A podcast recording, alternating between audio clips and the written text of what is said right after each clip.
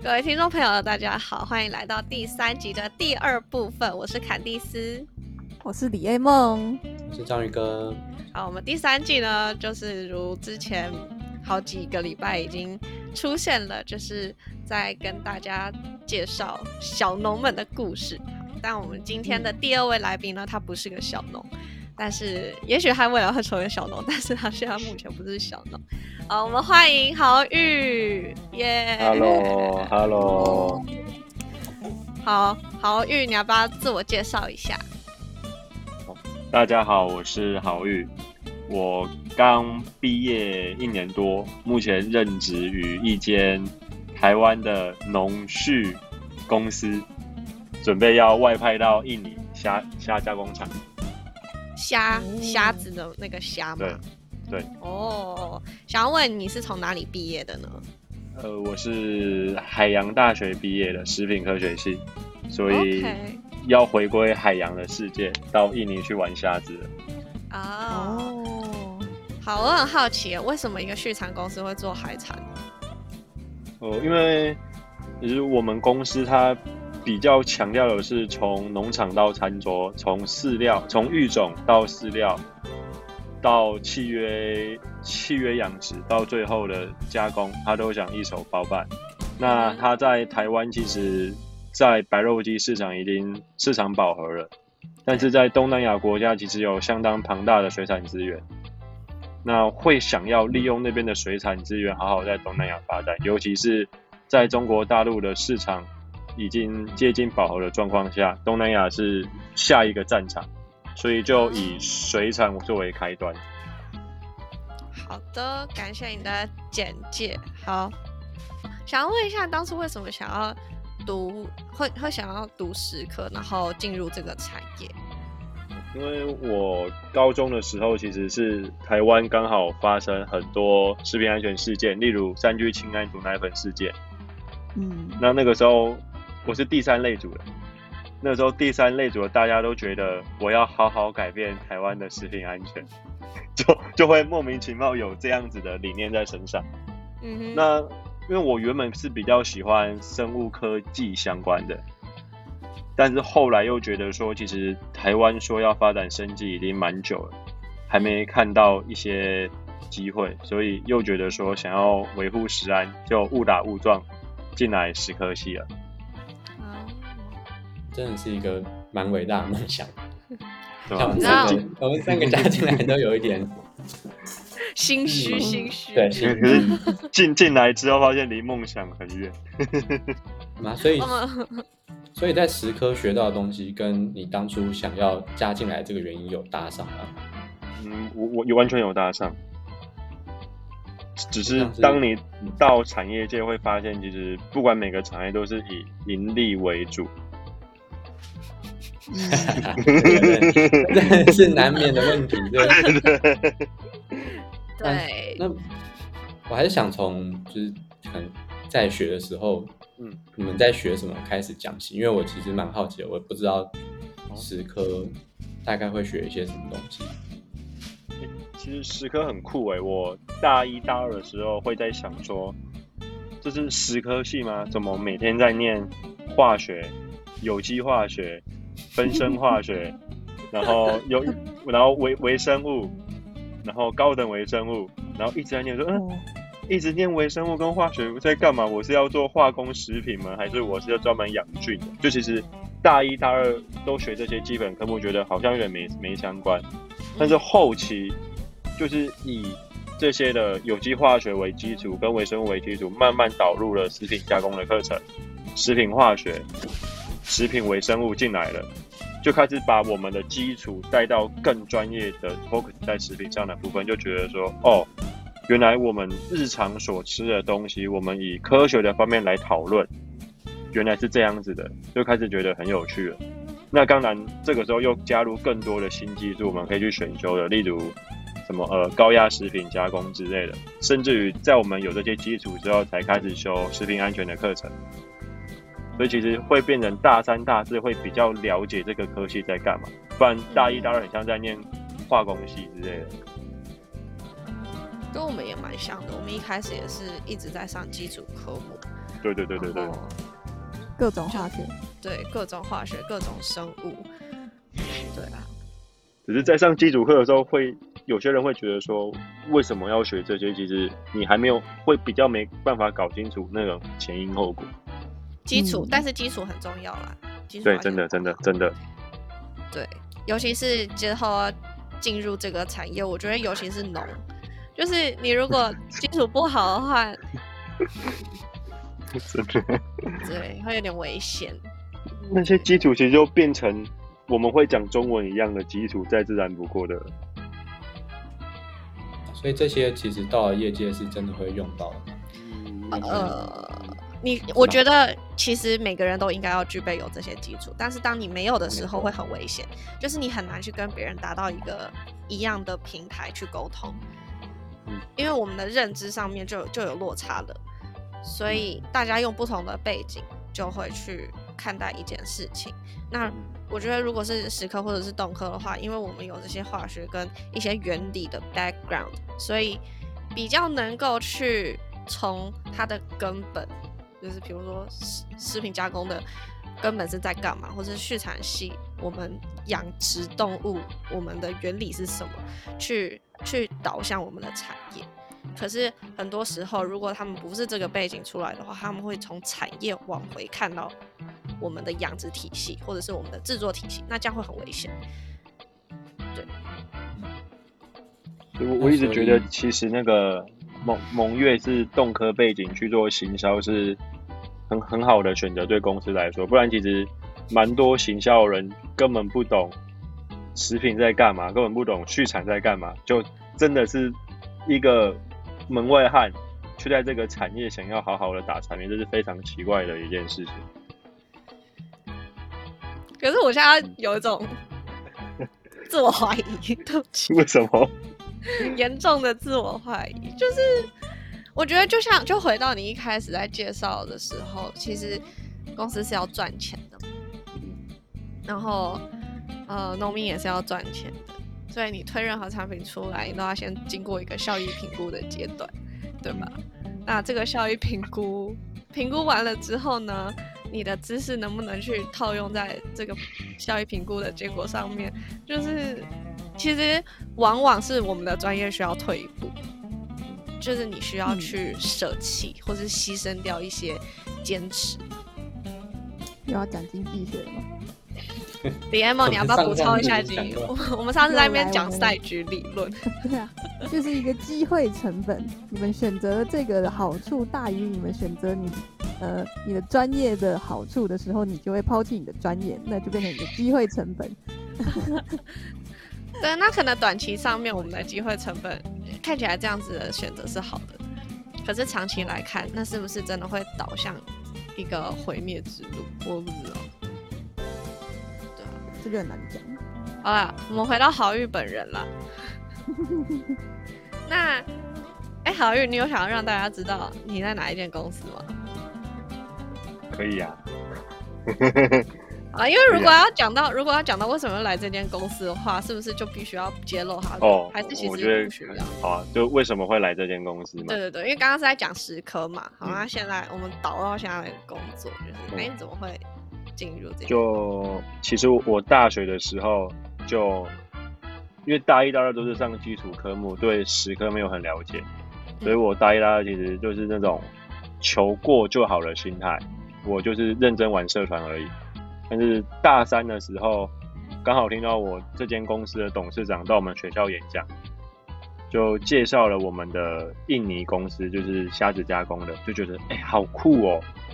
原来在国外也可以这样子做一个产品，做食品。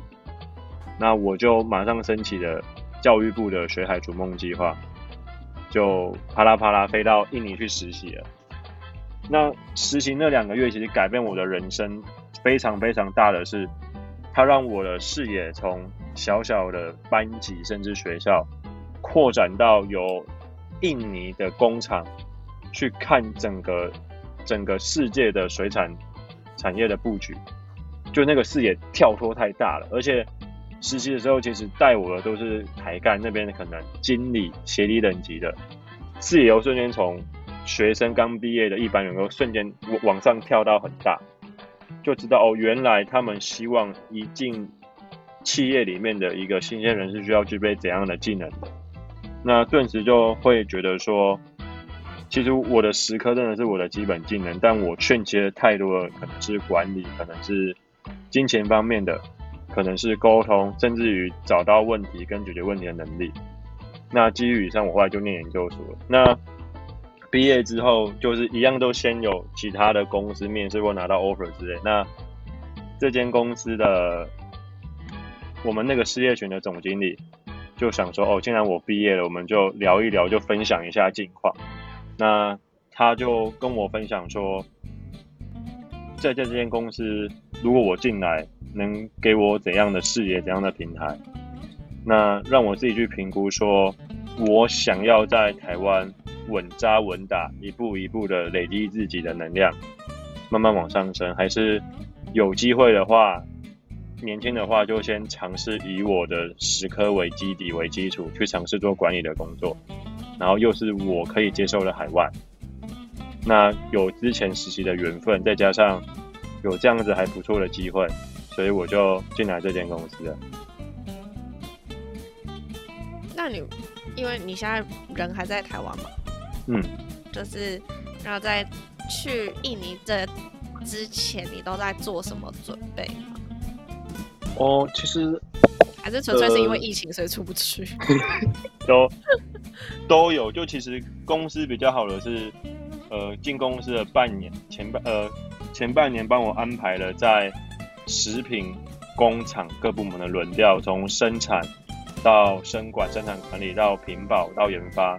那工厂端完了，我们又去行销食品部的行销，那又跑去业务，真的去了解。我们的客户需求是什么？那这些轮完之后，一个总结结束了之后，就回就变成在有点像等签证了。那因为我是十十喷呃十科为基础的，所以就先让我去我们另外一个子企业去帮忙做调理食品的研发。嗯，所以这段时间其实也协助研发开发了一些产品，就是之后可能会上市。呃，酱烤鱿鱼在全家，嗯，还有还有还有，你有听说还有炒泡面之类的？对对对，有可能可能会上市。料理包，对对对对对。期待期待。哎，你是你有试吃对不对？好吃吗？好吃。透露一下。哦，这个很很好玩的是，我们一开始都会做出一个最好吃的版本，真的超好吃。那为什么然后嘞？最后是这样。后来在报价的时候，就就会觉得。这个成本很高，客户觉得售价太贵了，我们就要 把成本压低。例如原本可能有加呃大有加青葱、辣呃辣椒、高丽菜、萝卜之类的，然后后来就 cost down 成全部只用一个洋葱来代替这些。哇哇！然后原本原原本想说用个用个国产猪肉的后腿肉便宜的，不行太贵了，改成鸡鸡碎腿肉。哇，就整个味道，对整个味道改变很多，然后最后只觉得，哎，客户觉得味道可接受，价钱可以，好就卖了，然后就觉得说，哦，这个东西其实吃起来也没有到很好吃，可是就要上市了，就觉得自己的一个很好的宝宝，瞬间被别人改成另外一个不一样的宝宝，然后这个宝宝没有那么帅，也没有那么美，对，然后可是他要上市。都不知道到底要不要跟别人说，哎，这东西很好吃，去试试看哦。因为其实你心里知道更好吃的那个版本。对对对对对对对。哇，我们今天观众们听到了一个内幕，就是大家平常买到的食品，但是都符合食品安全，其实是好吃。对了，一定是符合食品安全的，只是那个 level，你知道，一分钱一分货。嗯。对，张宇哥，我看到你实时代发，对，对，很好，很好，还好你发现了，对你一直在那边这样。那因为我以前是没有接触过食品啊，然然后就是一般的像这种食品，能到全家 seven 会买到这些食品的研发过程大概是什么样的一个流程？哦，其实可以分成两两块，第一块是客户，就是全家跟 seven。跟我们提出需求，说我下一季想要做怎样的产品。例如，假设他可能说我下一季想要跟呃海底捞联名出一个产品，给我们这个需求，然后我们的研发团队去根据他的需求去做出他想要的产品给他试吃。当然，我们同时要评估成本，跟他说我们想要卖你多少钱这样。那另外一条路是我们的行销，会根据可能有的市场需求去想一支我们可能可以做的产品，我们再把这支产品去反推给全家说，你要不要让我这支产品在你们的通路上市？大概有这两条路。嗯，所以就是你们会先。那像是你们做出可能第一道样品的时候，嗯，这个做样品的流程跟个人在家做菜流程应该有差很多吧？呃，其实要回归到那个产品的类型，像以我待的调理食品工厂来说，它的基本概念比较像是我把厨房的一道菜变成在在产线做而已，所以其实料理手法调理食品来说。跟在家里厨房蛮像的，就只是一些繁琐的步骤，我会想要，我们会想要用工厂的机台去做取代，或是一些更简便的方法。但是如果是其他类的产品，像是呃炸鸡或者是一些饮料来说的话，那真的那真的是真的的食品科技在玩的事。但是调理食品其实就像是把厨房的东西换成工厂在做而已，所以要看产品类型。那所以，所以你们是，比如说跟客户谈完了一种产品之后，才会去再去规划说，可能这个生产线要怎么架这样子。嗯，应该说生产线的设备跟人员跟模式固定了，我们是看我们哪些产品是符合我们的生产线模式可以做出来的，我们才会去想这些产品。例例例如举例来说，举例来说，我们的产线可能是可以做油炸产品的，那我们尽量就是会以能做油炸产品的东西为主，或是我们的产线是有烘烤设备的，我们就会以可以以烤的方式来加热的产品为主，就不会想要再做其他可能蒸的产品，就是会以我们现有的机台为主。当然，如果客户突然下一个很大的订单，可能可以维持一年或两年，那就会去评估说是不是要因为这个产品、这个订单而去投资新的设备。嗯，所以其实比较像是被客户推着跑啦，就是以我们公司比较偏代工来说，比较没有自主权，说我就是想要专攻哪类的产品，会比较像是客户对于哪哪些类型的产品的需求比较大，我变成就是以这类的东西的生产为主的。基本上，现在台湾市场公司还是没有办法达到 market driving 的的这么厉害的角色。对我们没有办法去克制化我们国民今天要吃什么，主要还是国人喜欢吃什么，就会往这个方向去研发。然后，哎，很有趣，我今天在读一篇 paper，然后它是英国的报道。应该是昨天读的，反正我有贴给他们两个看，他们知道。但是我觉得你应该会有兴趣，所以我来分享给你们听。就是呢，因为现好，他们就在比较一九七零年代跟现在那个英国人平均的食用加工品的数的那个比例，然后就觉得天哪，好可怕哦！来看一看，一九七二年啊。英国人嘛，他们就很爱吃洋芋片。一九七二年吃的洋芋片跟现在比，我们现在多了五倍的洋芋片。国人国人平均哦的采食采食摄取，反正就是吃洋芋片的量是一九七二年的五倍多。然后呢，吃早餐燕麦是一九七二年的一点五倍多。然后。一九八零年代呢，呃，家里面会买圆形食物，然后花在圆形食物上面的预算大概是五十七趴，但是现在呢，买圆形食物的预算掉到了三十五趴，然后加工食品的预算从原本的二十六趴变成四十五趴。对，因为知道我们的饮食形态是完全的被翻转跟被改变。那可能一开始的确是因为，呃，这些很有创意的食品公司嘛，他们创造出来的这些食物，然后呢，导致了市场有这样子的发展跟这样子的趋势。可是现在因为，那好吃的东西通常就是不健康的食物嘛，所以就会一直往这样子发展下去。之后，其实，在台湾我们的市场。公司，尤其是这种食品加工的公司，都还是没有办法做到主导市场的 这么大的功能。姐姐 bless you，你听得到啊？很大声哎，真的假的？对，好，我分享。现在讲话差不多大声。对，好，我讲完了，没有啊？那打个叉。那我想，对啊，那我想请问一下，就是豪宇从毕业到现在加入公司，已经过一段时间了，那你？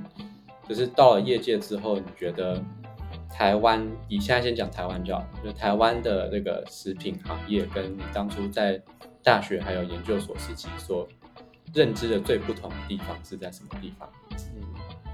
最不同的地方是我们为什么要做这支产品，就是我们产品的开发想法来源是跟我想象的最不一样。我可能研究所的时候会想说。哦，我们念食科系是偏研发的。那我们在学校念了很多很多创新的新技术，会觉得说，哦，这个这个很厉害，这个很健康，这个新素材加下去之后，我可以取代取代糖，热量减少，或是可以达到 clean label 什么之类，觉得哦，这个很猛，我就是我们研发的头头脑一定可以做出这些东西。回到公司之后发现不是。有些公司就是行销主导，可是行销他可能完全不懂食品在干嘛，他可能会天马行空的跟你想说我要做这个东西，你要给我做出来。可是研发会觉得这一听就是不可能的事，他怎么会做这种东西出来？那另外一个就是刚刚讲只被客户推着跑，就是哦客户要什么我就生给他，就会感觉不同于科技的研发，食品业研发有点像是。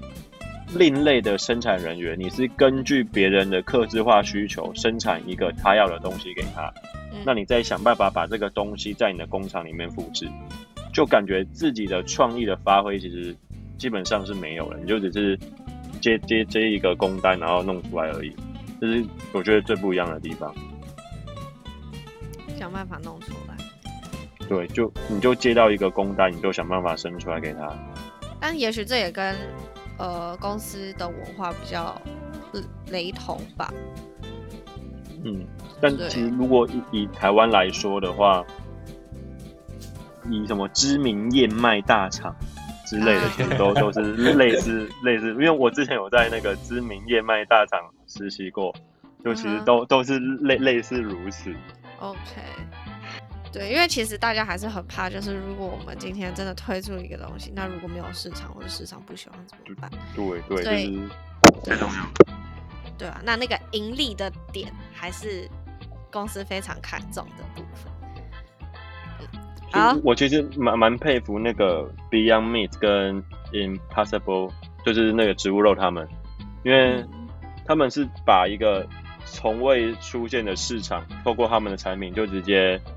打出来，让消费者消费者接受说有这个新东西，你可以试试看。而且你吃这个，就是为了你可以环保，减少一些呃 CO2 的排放，就是一个很很酷炫的概念提出来。那那其实回归到台湾，一直很早之前就有类似植物的东西，因为台湾的素食人口比例其实相当的高。在国外有在搞素肉之前，其实台湾就已经有素肉了，只是我们以前都把它定位成是可能和尚在吃的一些一些东西，然后不好吃的或者素食餐厅有的东西。但其实它跟 Beyond Meat 的那种植物肉汉堡，它的原料是一样的，生产方式是一样的，只是差别在你后面怎么样去 chế 作，跟一些新技术的应用，再包括你怎么行销。嗯。所以我觉得食品业未来或许可以想的是，如何老菜新用，你一个旧的东西怎么样去组合成一个大家没想过的新东西出来，这是可能未来会出现的。因为像很多人每次我们公司在我们公司有植物肉，他们开会的时候在感慨说，台湾明明素食人口那么高，那么多做酥肉的工厂，可是为什么我们以前一直没有想到我们可以这样子去玩？我必须说，我们公司最近出的那个素食水饺超级好吃，超级无敌好吃，真的超好。我有吃到，是真的蛮好吃的，是不是？好像有讲过哎。对，好，我见人就讲这句话。而且你这个吃不出来它是素的，就是它的味道、口感真的是超好吃。对，所以推推推。然后刚刚到底是谁的那个 ambulance 这么大声呢？我的，抱歉。我刚才已经把掉他的音轨。我刚才一直把麦关掉，就是外面有声音我就要把麦关掉，一有声音就要把麦关掉。好的 我跟里头那边一直偷笑。然后你们在笑这个？对啊，对啊。好了好了好，抱歉打岔。太好玉讲的很好，然后我就在那边笑，可恶。对，好，那我们上半集就先到这里，因为我们还有很多事情。好玉想要跟大家讲，那我们这一集就先到这里。那下个礼拜我们会把下半集也上上传上来，然后大家就可以听后半段的故事，大家敬请期待吧。然后喜欢我们的话，记得按赞、订阅、追踪我们的粉钻哦。大家拜拜，拜拜，拜拜，拜拜。